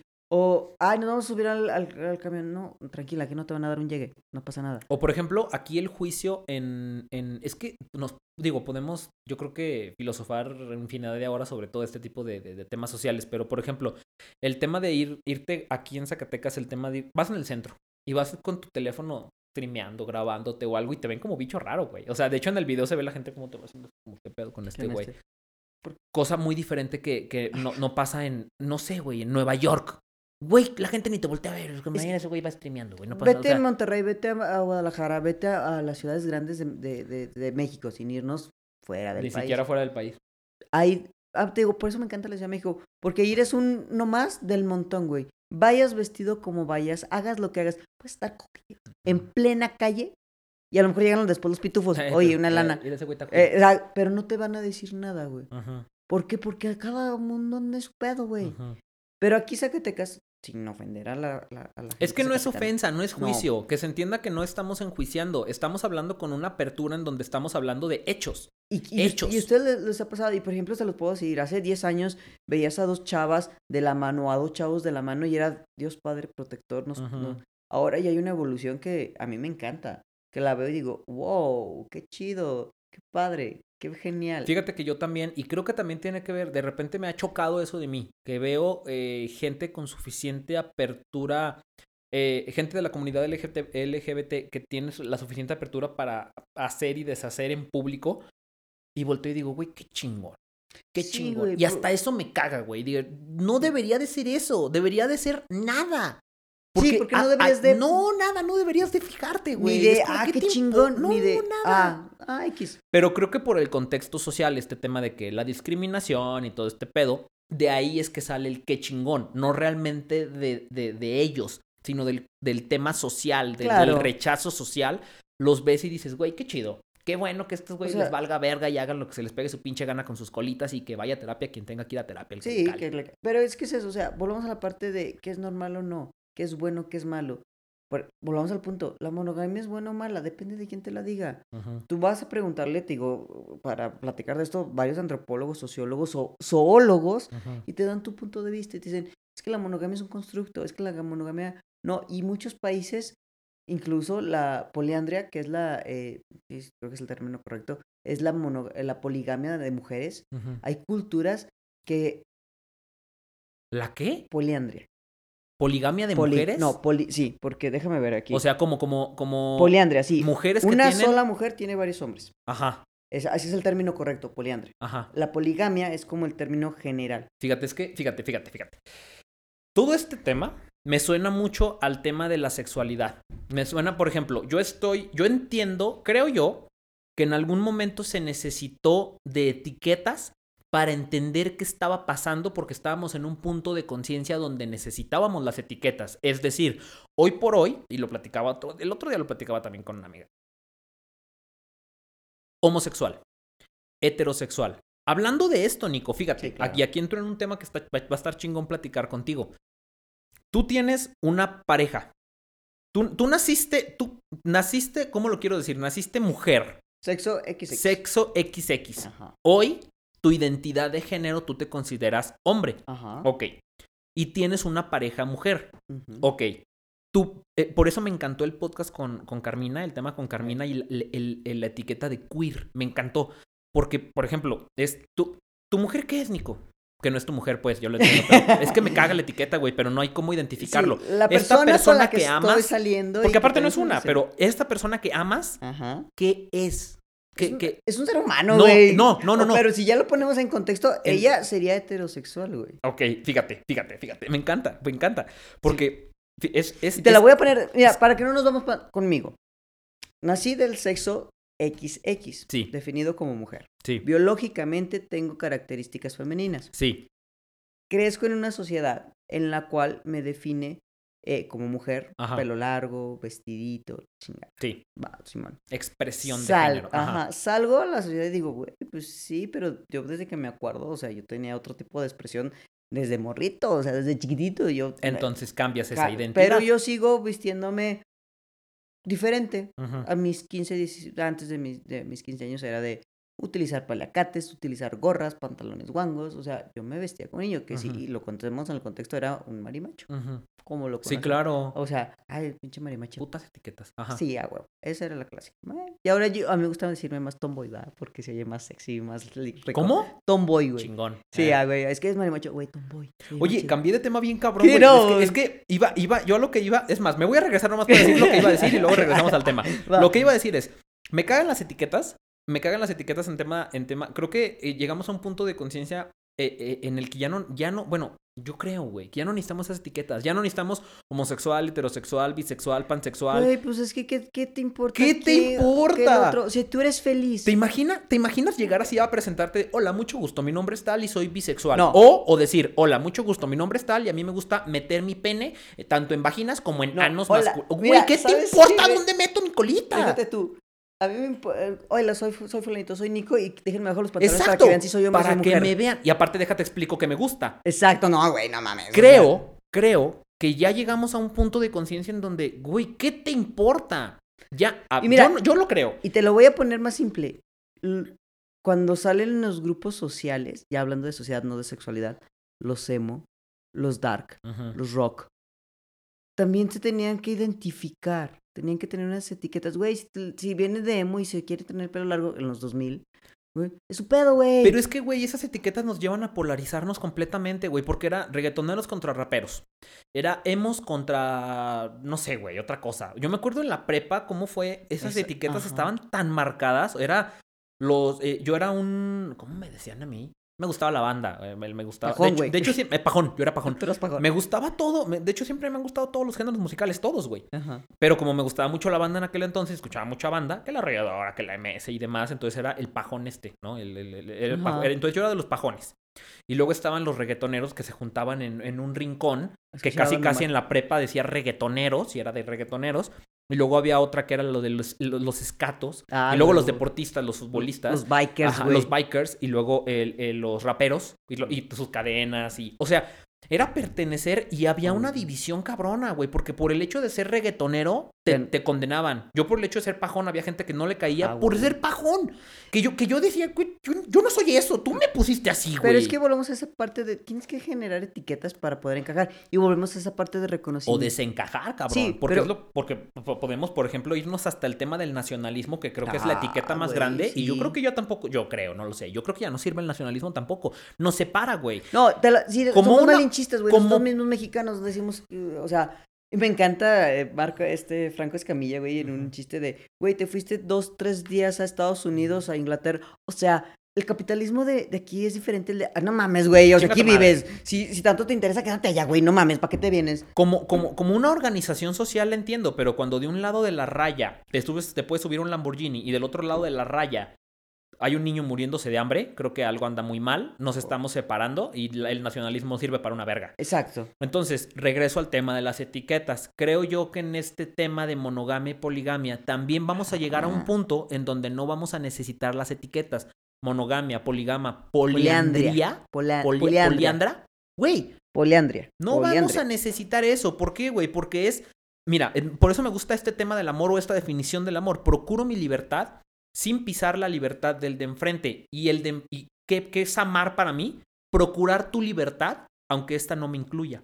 Entonces, güey, amo, amo, vivo, hago y deshago. ¿Y qué eres, güey? ¿Monógamo o polígamo? A veces soy monógamo, a veces soy polígamo, pero es que entonces. y a veces soy heterosexual, y a Pero veces si, homosexual. pero si a veces no eres, pero si a veces eres monógamo y a veces eres polígamo, no te puedes definir como monógamo o como polígamo porque estás fluctuando entre los dos.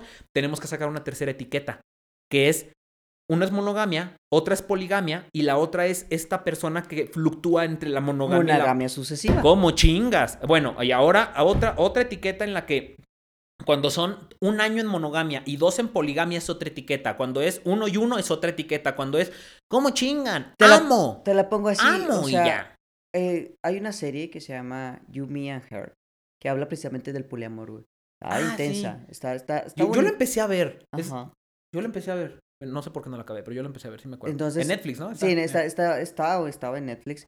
Cuando la empecé a ver, pues te causa este choque, ¿no? Hay, eh, hay también otro, hay un, un, un- ahorita se me viene el nombre, un director español que hace muchos cortometrajes de la comunidad LGBT y también sobre estos temas diferentes, güey. Ajá. Y este tema son desde 1960, algo así, que, que surge lo que es la, la poligamia como y algo visibil- visible.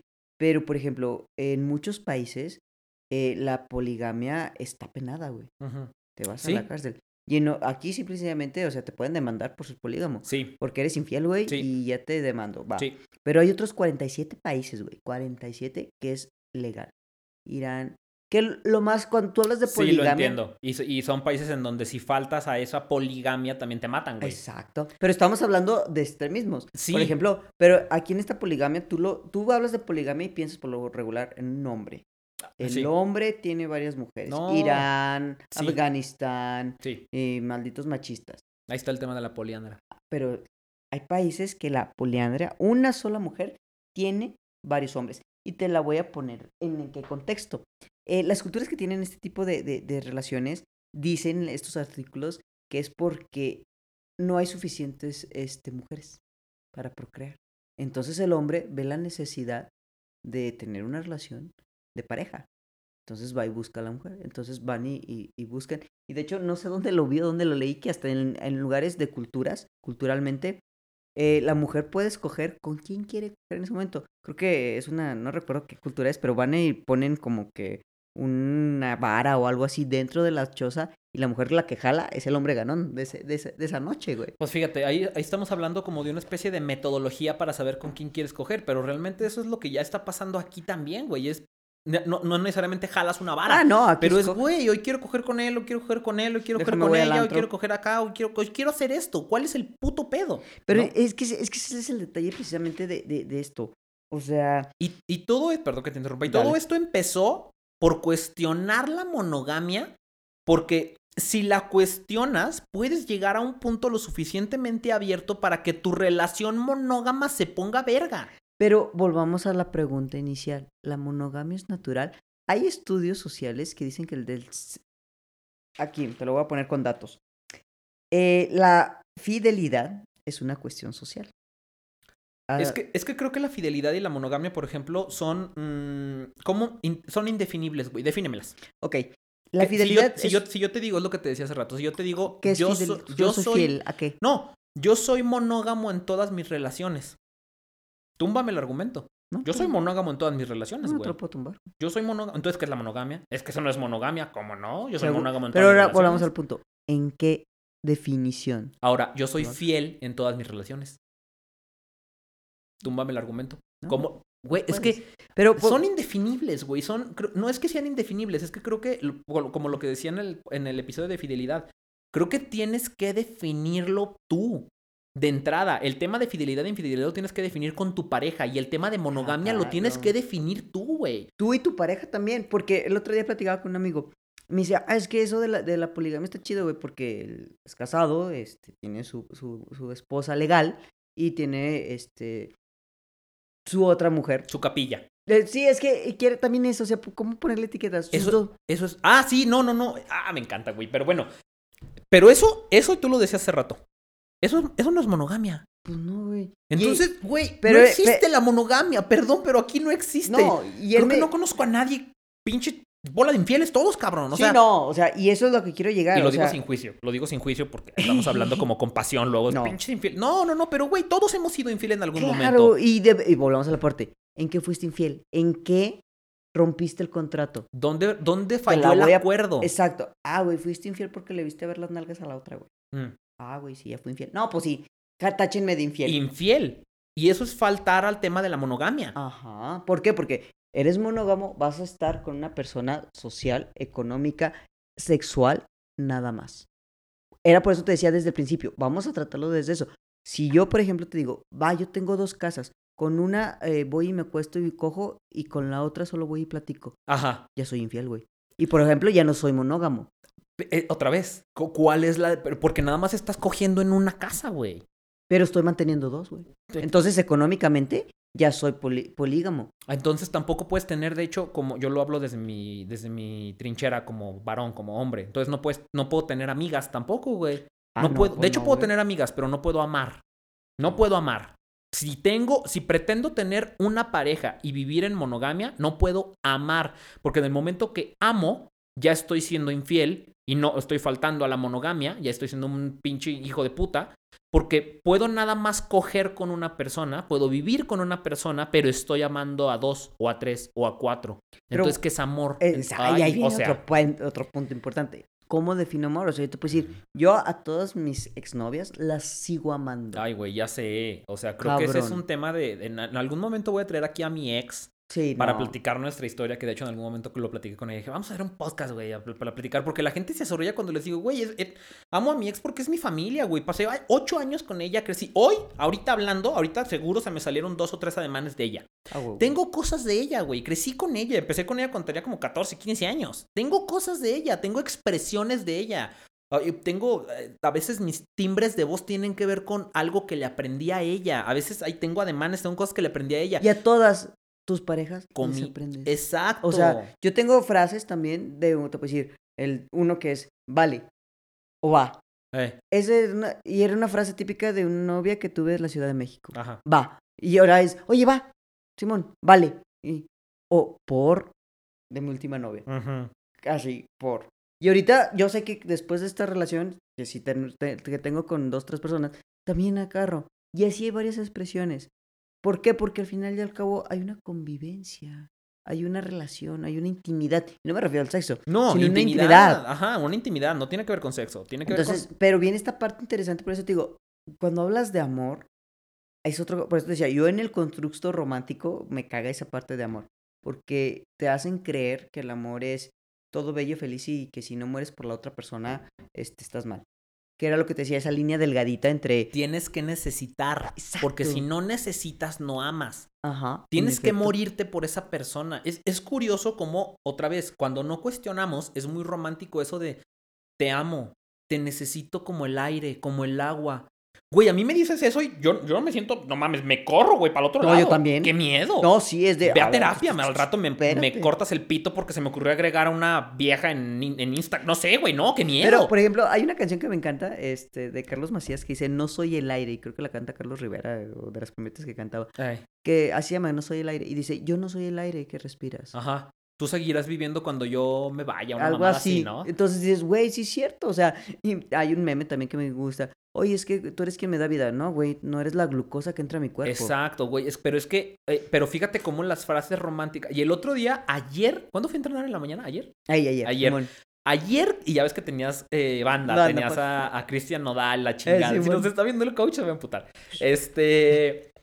eh, estaba yo escuchando las, la- la- Las las, letras. las letras Oh. y ¿sabes lo que estaba pensando mientras estaba entrenando? Yo decía, güey, es que desde ahí No, no, no. todo, todo el constructo social está, está diseñado para que sientas eso, güey. Claro. Las letras de las canciones que a mí me encantan, yo te las canto de memoria, güey, me encanta que la MS, que... que, Ah, que... claro, pero es de sin ti no voy a sobrevivir, eres lo que más... Exacto, exacto. El reggaetón está igual, güey. Ya le Ah, puse sí, atención. también. Ah, no, sí, también. Pero, pero te fijas, vuelvo a insistir, ¿cómo ha evolucionado el amor, güey? Sí. Y ahora fíjate el tema del reggaetón. eh, fíjate, entrando al tema del pinche reggaetón. ¿Por qué crees que el reggaetón ha pegado como ha pegado también, güey? Sí, porque necesitábamos esa, esa, esa libertad de expresión, güey. De quiero coger, de, de mamita tú. Y la mujer también necesita. Mámame el culo y no Güey, la mujer está demasiado reprimida en un tema sexual. El otro día lo platicaba con una amiga también, güey. O sea, un hombre que se coge a varias es un chingón, una mujer que coge con dos es, una puta. Sí. Está demasiado reprimida en el tema sexual. Entonces también, ¿por qué crees que la mujer que canta reggaetón en no sé dónde, la, la bichota, no sé, güey? Un pinche tema de, de me encanta coger y me encanta salir y me encanta y tú y yo escondidas y cogemos en el avión y luego llego acá y cojo con el otro. Y de eso tratan las canciones de reggaetón porque es, hasta cierto punto es esa libertad de, güey, deja, Volvemos a lo mismo, déjame libertad ser, de expresión es- Exacto, o me sea, quiero sí, abrir. Yo a lo mejor también no me... Lo que me, no me gusta del reggaetón es la forma... ¿Vulgar? mm, sí. ¿Por qué? No vulgar. Yo creo que más que vulgar es la forma de cómo sexualizan a la mujer. Yo me encantan las mujeres y qué padre que yo estoy a favor de que la mujer sí. debe de tener una revolución sexual. Pero lo curioso es que las mismas mujeres Sí. reggaetoneras cantan sobre eso. Sí, no, y yo ahí es cuando digo, bueno, está bien, pero no lo veo. Y es que es, volvemos a lo mismo, creo que vivimos en una sociedad Ahora. que no te ha enseñado Sí. a entender la expresión de arte, Y- si lo podemos llamar así, de sí. cada uno. Y entonces lo satanizas. Pero yo te diría, no es ese, eso, eso que dices, Es- estoy, estoy de acuerdo. De hecho, yo estoy de acuerdo con lo que acabas de decir, no lo debato. Pero eso no es del reggaetón. No. es Te de- digo canciones de rock pesado de, de, de- de- Hay una, hay una canción que ponía. Ay, ponía un amigo mucho en el gimnasio. Creo que es como alem- alemán. O, o- Ay, no sé. Esta de. Ay, ya me acordé. Du hast o cómo? La de, Ah, de, de Rammstein, ey. de Ramstein. Bueno, no sé. Ajá. Pero, güey, creo que esa. es- no, no- no sé, güey. Si alguien me escucha me va a decir que soy un pendejo. No sé, güey. Pero creo que tiene que ver con, con tortura y muerte y no sé qué. No, no, esa canción tiene algo que ver con eso. Ah, no, si nos ponemos a hablar de, me gusta el metal, me gusta eso, y muchas canciones, este, Pero de todo. Hip Es que- hop, no, rap, sí. eh, reggaetón. ¿Qué- ¿Cuál es eh, el punto? Que ahorita estamos entendiendo el español, güey. México está entendiendo las, las, las canciones reggaetoneras porque son español. mm, Dime. Ay, güey, qué pena, güey. No mames. Ah, Ay, güey. Yo, yo soy. Yo, me- yo conozco gente que canta la de los, las de los Backstreet Boys guachaguacheando. Así, güey. Güey, yo, yo o sea, canté, te lo güey. puedo decir, o sea, yo todavía hasta que salí de mi ranchito a los 15, ¡A 16 huevo! años, yo tal- también la- la- las cantaba e invocaba al demonio, güey, no Ya sé, mames. güey, Pero es sé. lo que voy. Yo, yo, esta música de género de rock eh, pesado me gusta, güey. Ajá. Entonces yo soy de quien escucha a, a Black Sabbath a- y te voy a hablar de los viejitos chidos, Ajá. pero también me ha tocado oír que también dices las canciones que... Ajá. de, de- de aladrido, que dice la gente, no lo entiendo, pues ponte a buscarle, a leerla. a leer". Sí, yo tampoco lo entiendo. Pero, por ejemplo, es eso. Pero las cantas, güey. ¿Por qué? Y a lo mejor las... Y no sabes ni putas qué dicen. Ajá. ¿Qué pasa con el reggaetón? Ya sabes lo que dice, güey. Y te ofendes. Pero, ¿por qué te ofendes? Y eso también es a lo que quiero llegar. y era lo que platicábamos antes de, de, de, de entrar a- al aire. ¿Qué tan interesante, güey? Era lo que te preguntaba. ¿Quién nos enseñó a coger, güey? Ah, lo que platicábamos ahorita, güey. Es Sí. muy interesante ese tema, güey. ¿Quién te enseñó, por- hablando de revolución sexual, quién te enseñó que debe ser pene, vagina? Llegas eh, y te, te- ahorita me, me hiciste esta revolución sexual a las mujeres. Yo te puedo decir que un porcentaje alto de mujeres no sabe lo que es un orgasmo, güey. Sí, lo que me decías ahorita, ¿80? Pues más o menos, o sea, y eso a lo mejor ya ahorita más, porque ya hay una revolución sexual No me femenina. jodas, cabrón. Pero, oye, te voy a decir, tú, hombre, ¿quién te enseñó a coger, güey? Tú sabes lo que tú quieres porque tú conoces tu cuerpo. Y porque te enseñaron, por ejemplo, la clásica. Tú debes ver una, en un taller mecánico una mujer semidesnuda, güey. Este, como que es esa sociedad en la que vivimos en donde la mujer es el objeto sexual y la mujer no tiene derecho al placer, güey. Fíjate, esa cerradez de la que estás hablando, güey, eh, que es lo que platicábamos ahorita. ¿Cómo, cómo? Porque ahorita me estoy, me, me dejaste pensando, güey, ¿quién me enseñó a coger? Nadie. ¿Cómo? Me acuerdo, me acuerdo de, curiosamente creo, no, estoy seguro, pero creo que me acuerdo de mi primer orgasmo.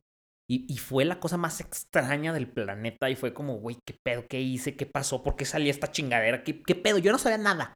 Pero porque nadie me había dicho nada. Exacto. La primera vez que cogí, el día que perdí mi virginidad, el día que me quitaron mi virginidad y me robaron la virginidad, güey. Me acuerdo que, que, que, que, esa vez fue completamente estúpida. No sabías qué estabas haciendo.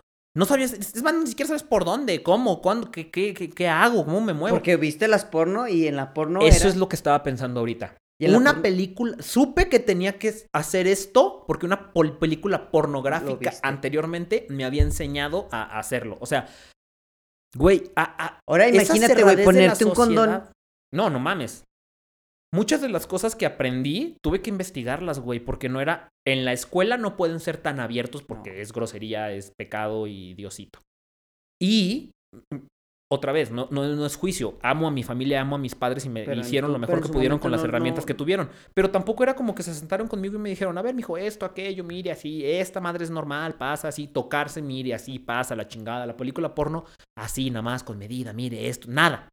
Era satanizar el tema sexual, punto. Masturbarse está mal, coger está mal. No, no, no, no vaya a ser que me encuentren un condón en el cajón, porque, a ver, ¿qué es esto, esto? hijo de tu puta madre? Güey, malo y tuviera dejando hijos allá al pendejo. Déjame en paz. Coger es normal, coger es natural, déjame Pero, en paz. pero volvamos a esa parte, y es lo que te decía ahorita, o sea, si tú le preguntas a un grupo de mujeres de, ¿qué será? 45 para arriba, si alguna vez han tenido un orgasmo, te van a decir que no, güey. Güey, qué triste. Sí. Y en ese sentido, y yo y muchas mujeres aquí a lo mejor se están, pre- pregúntenselo, ¿he tenido en verdad un orgasmo? Güey, no mames. O sea, porque en un hombre es muy fácil biológicamente, una eyaculación. Ah, sí. Ya, Aparte, sabes. Sí, ojitos en blanco. Ahí está. Pero una mujer, puedes, y yo me he tocado casos en donde he escuchado de, es que siento rico. Bueno, sí. Y Por eso, pero- ¿Es un orgasmo? Sí. De hecho, no sé. de hecho todo el, el- el- el- acto sexual se siente chido. No nomás el orgasmo. Pero no te estoy preguntando si sentiste chido. Te estoy preguntando si llegaste Entonces al orgasmo. la pregunta es, ¿sí la has sentido? ¿Lo, lo, lo has disfrutado? Güey, qué duro. ¿no? o sea, mames. y eso viene ahora, yo les pregunto ahora, hombres, ¿se han preguntado alguna vez si han hecho llegar a su mujer? Neto, güey. Una mujer te va a fingir un orgasmo porque saben fingir bien. Pero neto, ¿te has preguntado alguna vez? Ah, cabrón. ¿Qué yo- es lo que decíamos ahorita? Tenemos boquita, tenemos comunicación. Pues yo, yo sí pregunto. Oye, Ah, acabaste. Sí. Ok, Porque no, si no hay- bueno, hay vamos a buscar Ajá. a otras formas. Hay manitas. juguete- hay- Pero, bueno, como hombre. Güey, Como hombre. sí, pero como hombre, ok, pero vamos a lo mismo. La mujer también ese tema, la masturbación, en un hombre es normal, güey. En una mujer, no, güey. Si en un hombre es satanizado, ahora imagínate en una mujer. Es mucho, es, sí es cierto, es mucho peor visto este. Cabrón, o sea, yo también, la pregunta es, ¿te has autoexplorado? ¿Te has sentido qué te gusta? O sea, Como para que le, le sepas describir al de enfrente ah, exactamente. exacto. Me- pe- pellízcame el pezón derecho y luego el izquierdo y en eso el, el lengüetazo por acá y luego haces esto y luego el o dedo más y luego el- suave o más intenso o o sea esa parte No también- sabes qué pedo, no, no. mira no- te la voy a poner así hay veces que que eh, mi físico sí es de niño tú lo ves y dices "Ah, es un güey y mi voz hasta si quieres y la chingada pero ya a la hora sexual es de ah cabrón espérate Ay, y vamos a entrar al tema que dejamos pendiente hace rato y está genial.